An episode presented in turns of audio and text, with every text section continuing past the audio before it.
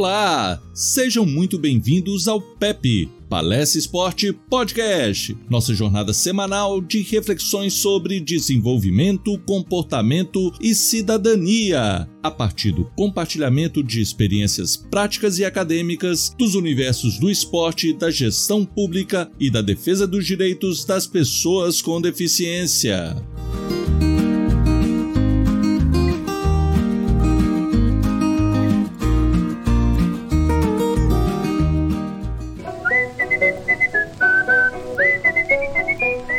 Está no ar o PEP.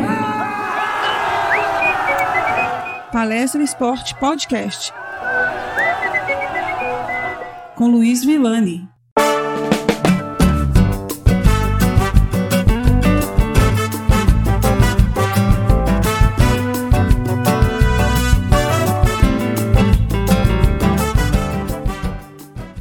Pessoal, dando continuidade ao nosso compartilhamento de experiências, chegamos então a uma questão polêmica em termos de desenvolvimento pessoal e organizacional. No último episódio, abordamos a importância da comunicação em qualquer que seja organização e levantamos alguns problemas referentes ao ambiente competitivo nas organizações que podem gerar comportamentos nocivos para as equipes, a chamada sabotagem. Então hoje vamos refletir um pouco sobre a importância da competição, mas também da cooperação. Algumas pessoas acreditam que a competição interna gera produtividade. Não estão completamente erradas, mas a competição pode também ser predatória. E é importante compreender os limites e as possibilidades de uma competição saudável. Vamos então levantar alguns questionamentos e propor uma reflexão sobre competição e cooperação, que necessariamente não precisa ser competição versus cooperação. Eu sou o professor Luiz Ilani e o acompanharei nessa jornada.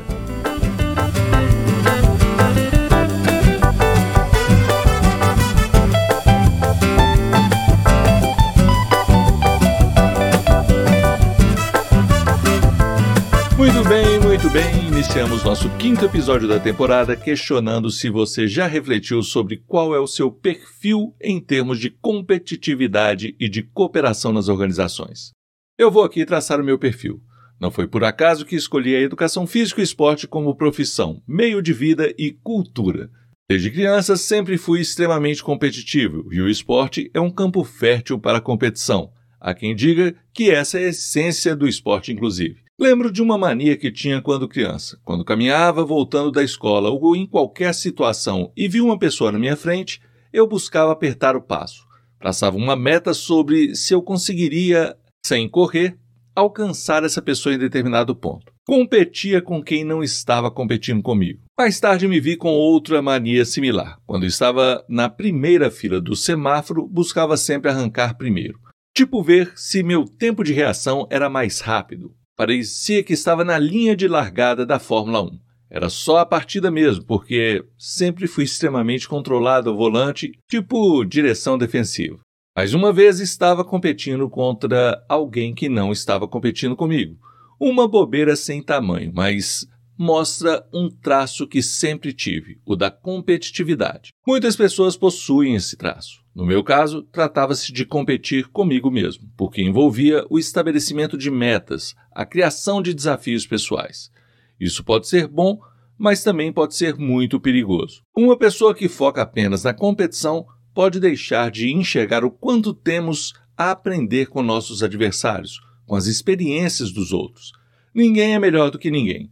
Somos diferentes e temos interesses diferentes e manifestamos esses de formas diferentes. Por exemplo, no ambiente escolar acadêmico, de uma forma geral, quando tínhamos que realizar trabalhos em grupo, para mim era um sofrimento. Em trabalhos individuais, às vezes eu até deixava de entregar o trabalho ou deixava para fazer de última hora. Sabia que dava conta, mas quando se tratava de trabalho em grupo, o receio de prejudicar um terceiro me deixava ansioso.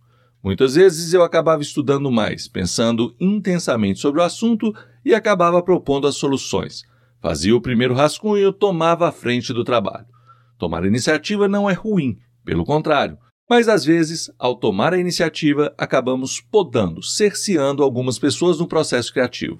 Isso não é bom, pois às vezes outros colegas também podem ter ideias melhores, mas pela praticidade de já termos uma proposta prévia, ele acaba não apresentando sua ideia e possivelmente se frustrando.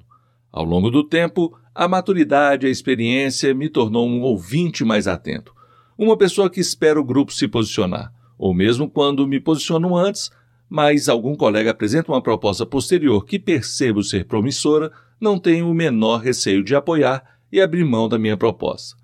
Muitas vezes percebo certa dificuldade de materializarmos as ideias de um grupo. Longas discussões ou vários encontros sobre um mesmo assunto que parece não sair do lugar é sempre muito cansativo. Nesse caso, geralmente apresento uma proposta com base na minha interpretação e as coloco em aberto, para que o grupo possa avançar e certificar se conseguir captar as ideias. Ter uma proposta concreta, na maior parte dos casos, é fundamental, principalmente quando temos prazos curtos. Entretanto, na maioria das vezes é melhor saber discernir as coisas e, em primeiro lugar, reunir, escutar, refletir, apropriar dos demais pontos de vista, para somente depois acompanhar a proposta, fazer as ressalvas, propor alternativas, ponderar sobre fraquezas e ameaças, sobre as forças e oportunidades, a famosa matriz SWOT, ou FOFA em português.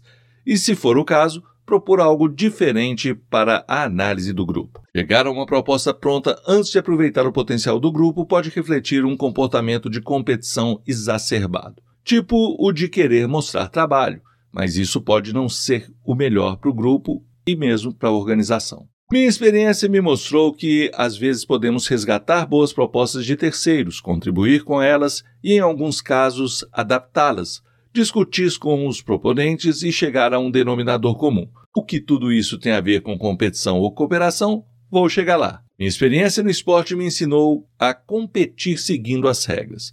Tive treinadores altamente éticos e pessoas com as quais pude aprender e me desenvolver a partir de exemplos concretos. O maior exemplo que tive de um treinador de alto nível foi o Dr. Fernando Vitor Lima, hoje professor da UFMG. Lembro que em algumas oportunidades eu tive que improvisar em determinadas situações de jogo. Quando esse improviso, ainda que tenha dado certo, foi oriundo de uma técnica não trabalhada no dia a dia nos treinamentos, eu olhava para ele e esperava uma aprovação mas ele se mantinha completamente neutro. Quando era fruto de uma situação treinada, ele vibrava com os recursos que podíamos lançar mão num jogo. Por que a expressão neutra se a jogada deu certo? Ao longo dos anos e do convívio, e depois de ter sido também seu aluno na universidade e seu colega de trabalho, pude então entender que ele nem me reprimia e nem me incentivava nas atitudes que improvisava. Depois da competição, ele fazia algumas perguntas e, em algumas oportunidades, a partir delas, propunha uma mudança de estilo de jogo. Aproveitava minha capacidade, minha facilidade de utilizar uma técnica antes não treinada e que era bem sucedida em algo que pudesse ser mais usado de forma organizada e sistematizada, ou seja, que fosse também treinado para termos mais certeza de que daria certo em mais oportunidades. Não reprimia, pois não reforçava negativamente algo que faz parte do processo de criação, mas nesse processo temos que saber seu limite e em algumas oportunidades podemos passar da dose. Eu praticava nessa época o tênis de mesa, uma modalidade individual. Cheguei a ser campeão brasileiro regional da então região Centro-Sul-Leste e vice-campeão brasileiro geral por equipes e em duplas. E embora fosse uma modalidade individual, o Fernando me ensinou que no processo de treinamento sempre fomos uma equipe. Tínhamos nossos compromissos com o grupo, ajudávamos a montar o espaço de treinamento, muitas vezes éramos usados, tipo sparring, para aprimorar um recurso de outro atleta, e o colega também colaborava com nosso aprimoramento. Tínhamos real noção de que nossas decisões e comportamento impactava o nome do nosso clube, o tradicional Olímpico Clube de Belo Horizonte, como venho dizendo, o esporte proporciona uma intensa carga de experiências para aprendermos a conviver com as pessoas, com as vitórias, derrotas, provocações, com planejamento, metas, dedicação. Enfim, no esporte buscamos sempre a vitória. A definição de competição nos remete à comparação. Weinberg e Gold 2001 destacam que competimos contra outros, contra nós mesmos, contra o relógio, contra objetos e os elementos naturais, como no alpinismo e na canoagem.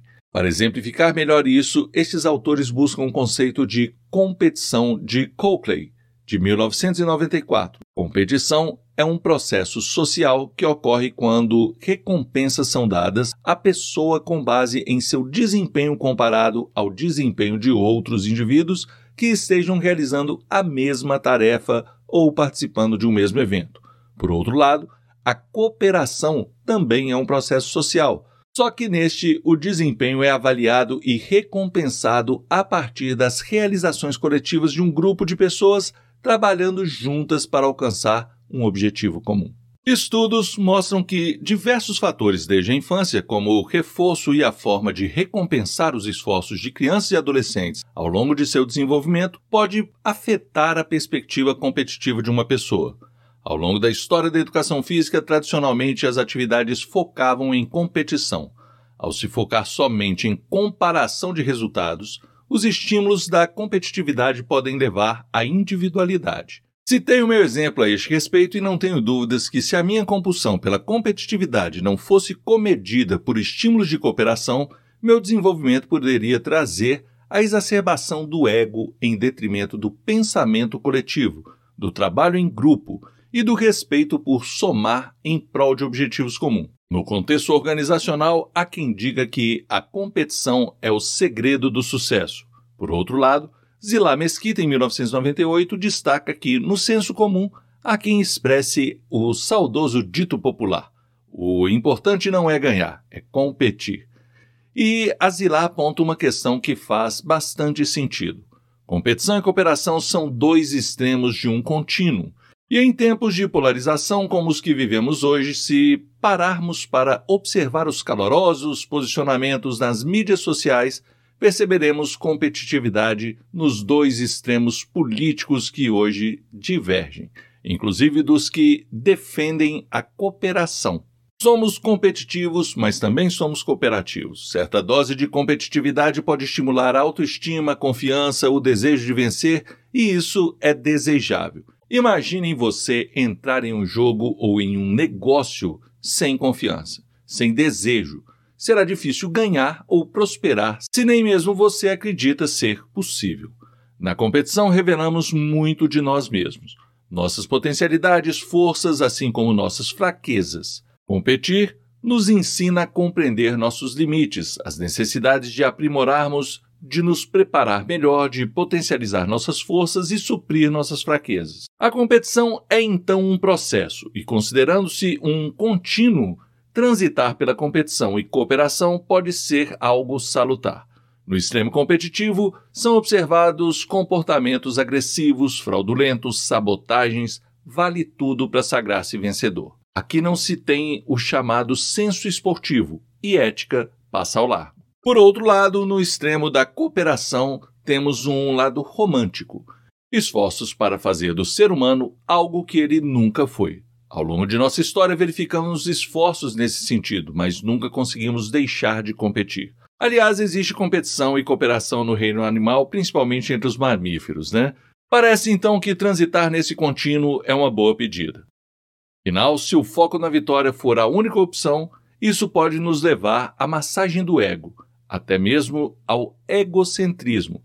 Clemente Nóbrega, um conceituado pensador na área da gestão e autor de um dos melhores livros Aliás, o meu livro preferido sobre o assunto, o famoso Em Busca da Empresa Quântica, fala em seu livro A Ciência da Gestão que a gestão até aqui tem sido muito culto à personalidade e quase nenhuma teoria. Ele critica também o que chama de egolatria, o quanto os gestores gostam de se gabar do quanto são excepcionais, visionários, os melhores. Sim, são competitivos e querem se mostrar e provar que são melhores competem por isso também. E aqui podemos refletir que o culto à personalidade não deixa de ser uma competição, uma obsessão. O problema é que a maior parte das pessoas não são excepcionais. Existe uma distribuição normal e a maior parte das pessoas, então, os gestores, estão dentro de uma normalidade. E nesse sentido, Clemente Nóbrega destaca que é necessário se pensar em uma formação de gestores em que todos compreendam o que se passa, algo que funcione para qualquer pessoa. Portanto, é preciso refletir sobre os extremos do contínuo. Não precisamos ser ingênuos de imaginar uma sociedade plenamente cooperativa, mas também não deveríamos defender a competição predatória, aquela que destrói, que mata os negócios, onde só os fortes sobrevivem. Afinal, os fortes são uma minoria e precisamos de algo que seja bom para a maioria. Jogos cooperativos podem então apresentar algumas ferramentas para se desenvolver o espírito de coletividade. Trabalhar em grupo, somar esforços, aproveitar diferentes ideias, soluções, saber criticar e ser criticado em um mundo cada vez mais complexo e instável parece ser uma tendência mais sensata para encontrarmos as soluções para os desafios contemporâneos e futuros. A centralização da gestão anda cada vez mais em xeque. Precisamos de versatilidade criatividade e uma chuva de ideias em um grupo se transforma numa tempestade capaz de trazer nossas respostas com muito mais possibilidades e segurança. Zilá destaca um trabalho de Piaget, que afirma que a cooperação estimula a possibilidade de uma comunicação que aceite o conflito e pontos de vista diversos como condição para o entendimento, e isso num grupo significaria um importante contraponto à competição. E sendo a comunicação um importante componente da liderança, e destacando-se que esse tipo de comunicação diante da era da informação e a velocidade das mudanças no mundo atual, podemos então nos questionar sobre a importância das implicações em sabermos trabalharmos em equipes que possam desenhar diferentes cenários conflitantes, inclusive. Mas também buscar entendimento sobre tendências e estabelecer planos alternativos em casos de um resultado diferente do esperado. É necessário saber se comunicar, trocar informações, criticar e ser criticado. Grandes líderes deverão discernir sobre a importância do trabalho cooperativo. Posso dizer que convivi em equipes lideradas por pessoas que estimulavam a competição com o intuito de fazer com que as diferentes equipes dos distintos setores da organização produzissem cada vez mais. Hoje avalio que tivemos resultados desastrosos. Minha avaliação é de que as equipes acabam defendendo seus projetos em um nível que desprezam as críticas. As equipes acabam numa defensiva que as impedem de enxergar inovações que estão sendo trazidas por outras equipes. Menosprezam isso e quem perde no final é a organização. Nesse exemplo, soluções simples poderiam ser compartilhadas, mas diante da competitividade, pareciam ser segredos, Obviamente não eram segredos, mas as pessoas preferiam não colaborar com as outras equipes, se omitiam, e isso atrasava o desenvolvimento de toda a organização. Não trazia produtividade, senão de alguns grupos apenas, mas não de toda a organização. Os resultados positivos de algumas equipes mascaravam a realidade organizacional e gerava também preferência dos gestores superiores e não contribuía com o que era necessário para a organização. Portanto, o que propomos sobre competição e cooperação é o trânsito dentro do contínuo. Há lados positivos e negativos em posturas extremistas e não se pode ficar inerte diante da possibilidade do insucesso. Eu continuo competitivo? Não tenho dúvidas que sim. Adoro a competição, mas hoje sei a importância da cooperação. Muitas vezes as soluções para os nossos problemas estão em experiências de organizações concorrentes. Às vezes, as organizações precisam se unir para defender interesses comuns. No esporte, tive a oportunidade de fazer um curso de futsal com dois dos maiores treinadores naquela época, o PC e o Miltinho. O que mais me marcou nesse curso foi o nível de cooperação, de troca de ideias entre eles. Um tinha como característica montar equipes estratégicas sólidas defensivamente, e o outro que vinha se destacando por soluções inovadoras trazidas do futebol americano para a estrutura tática de configurações iniciais para as ações ofensivas. Quem ganhou com essa cooperação? Basta ver os resultados e podemos perceber que ambos estavam revezando os títulos naquela época. O saudoso Miltinho foi campeão da Liga em 97, 99 e foi campeão mundial também. PC faturou a Liga em 98, 2002 e 2003. Então parece que ambos ganharam com essa cooperação. A cooperação, portanto, pode ser um passaporte para a aprendizagem, para o desenvolvimento. Quando destaco o papel da coletividade é porque compreendo a importância da soma, da união, da colaboração. A cooperação também implica em sucesso e em desempenho mas aqui relacionada a uma realização coletiva. Portanto, reafirmo que cooperação sempre. Transite no contínuo e poderá se perceber mais ou menos cooperativo ou competitivo em determinadas situações. Mas compreenda que, por mais dinâmicos que possamos ser, um mundo complexo precisa de olhares diferentes, de compreensões diferentes, e a cooperação hoje é cada vez mais estratégica, até para as mais competitivas organizações. Chegamos então ao final do nosso episódio, e como falamos de ego, acho que chegou a hora de abordarmos aqui no PEP algumas questões sobre personalidade. Entender o básico sobre como se processa a construção da nossa estrutura pessoal. Fica aqui então a dica para o próximo episódio. Se está curtindo o nosso PEP, ajude a divulgar nosso trabalho.